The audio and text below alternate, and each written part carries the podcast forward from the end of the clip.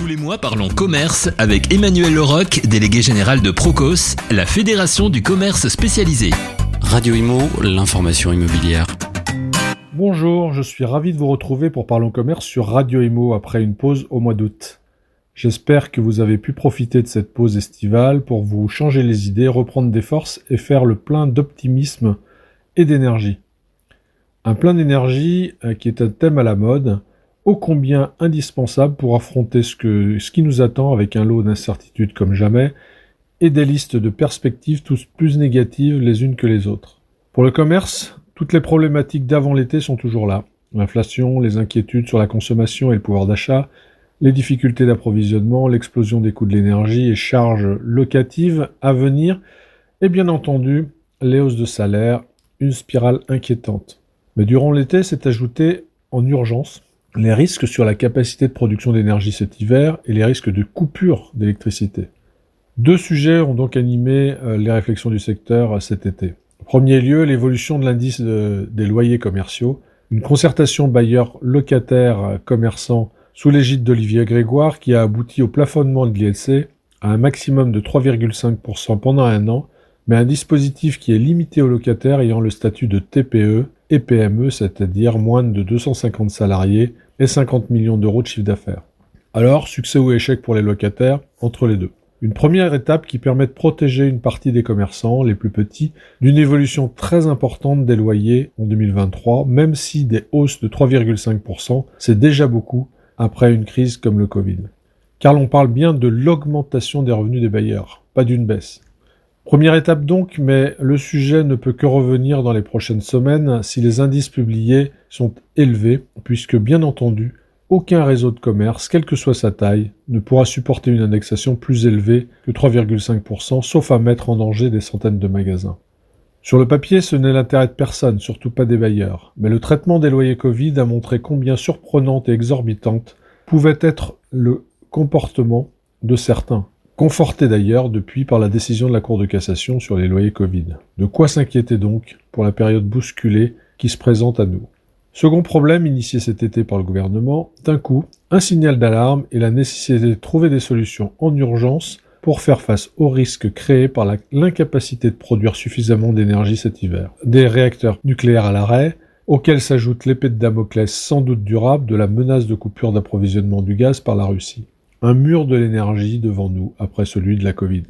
Bien entendu, ce sujet est vital pour l'activité économique et la population française et réclame une mobilisation exceptionnelle de tous. Le problème est essentiel pour le commerce car il ne peut être question de s'exposer à de nouvelles fermetures imposées après deux années de Covid et trois confinements.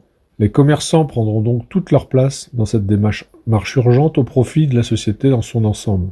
La condition de réussite est que l'ensemble des secteurs de l'économie le fassent. Rappelons toutefois qu'une grande partie des enseignes, contrairement à ce que l'on pense, n'a pas attendu ces dernières semaines pour se préoccuper du problème de l'énergie. En premier lieu parce que cela pèse, lourd sur les coûts d'exploitation d'une entreprise de commerce, de l'ordre de 1,5 à 2% du chiffre d'affaires dans le non alimentaire. L'explosion récente des coûts de l'énergie fait du sujet une urgence stratégique, mais une partie des investissements a déjà été réalisée par beaucoup, notamment l'éclairage LED. Évidemment, la recherche de solutions en urgence pour le secteur est complexe puisque par définition, ces activités sont par nature conçues pour accueillir des clients dans les meilleures conditions. Avec Internet, il est de plus en plus difficile de, faire se déplacer un consommateur vers un point de vente. Toute décision portant sur l'énergie, la baisse de température par exemple, doit tenir compte de cet équilibre précaire entre économie d'énergie et perte de trafic, donc d'activité dans les points de vente, les restaurants ou les cinémas. Un point très sensible en particulier avec l'activité de fin d'année.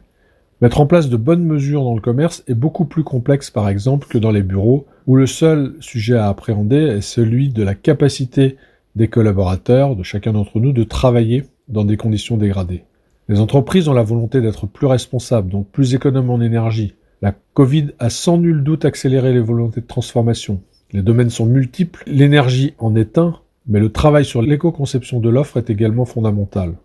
La volonté est là, encore faut-il réunir deux conditions pour le court terme que, tous les secteurs d'économie, y compris l'administration, s'engagent dans la démarche et que le gouvernement fasse une communication très forte vis-à-vis des citoyens consommateurs pour que le pays tout entier accepte les baisses de confort. pour le long terme, c'est-à-dire la transformation plus profonde, que la politique du gouvernement soit cohérente, qu'elle appréhende les impacts afin de définir les priorités, d'une part, et que soit évité l'empilement permanent de nouvelles obligations pesant sur les acteurs du commerce.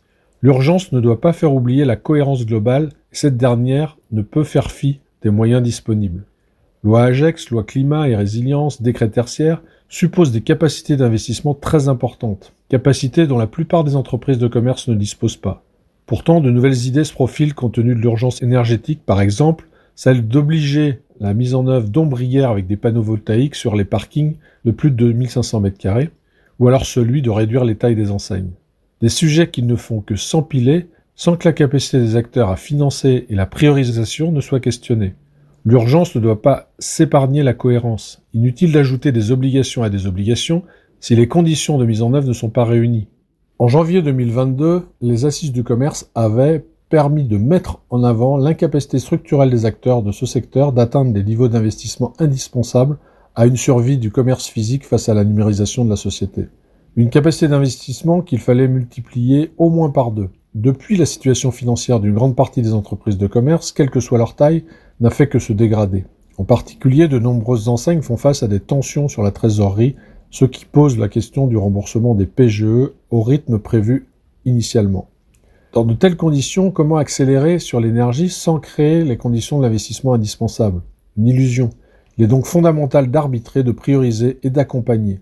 Alors comment fait-on? Le yaka ne suffit pas. Il faut fixer des objectifs, des règles, éventuellement de nouvelles contraintes, mais surtout donner envie, impulser et accompagner. Pour le commerce, cela passe par un vrai plan d'accompagnement en faveur d'un investissement massif par des subventions, des baisses d'impôts, des engagements du monde bancaire en faveur du secteur et des dispositifs d'amortissement spécifiques.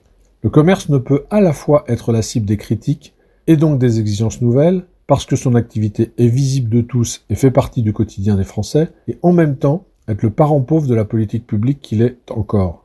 C'est maintenant ce qui est attendu par la profession de la part du gouvernement et du Parlement. Voilà, j'en ai terminé pour aujourd'hui et aurai plaisir à vous retrouver le mois prochain pour parler en commerce sur Radio Imo.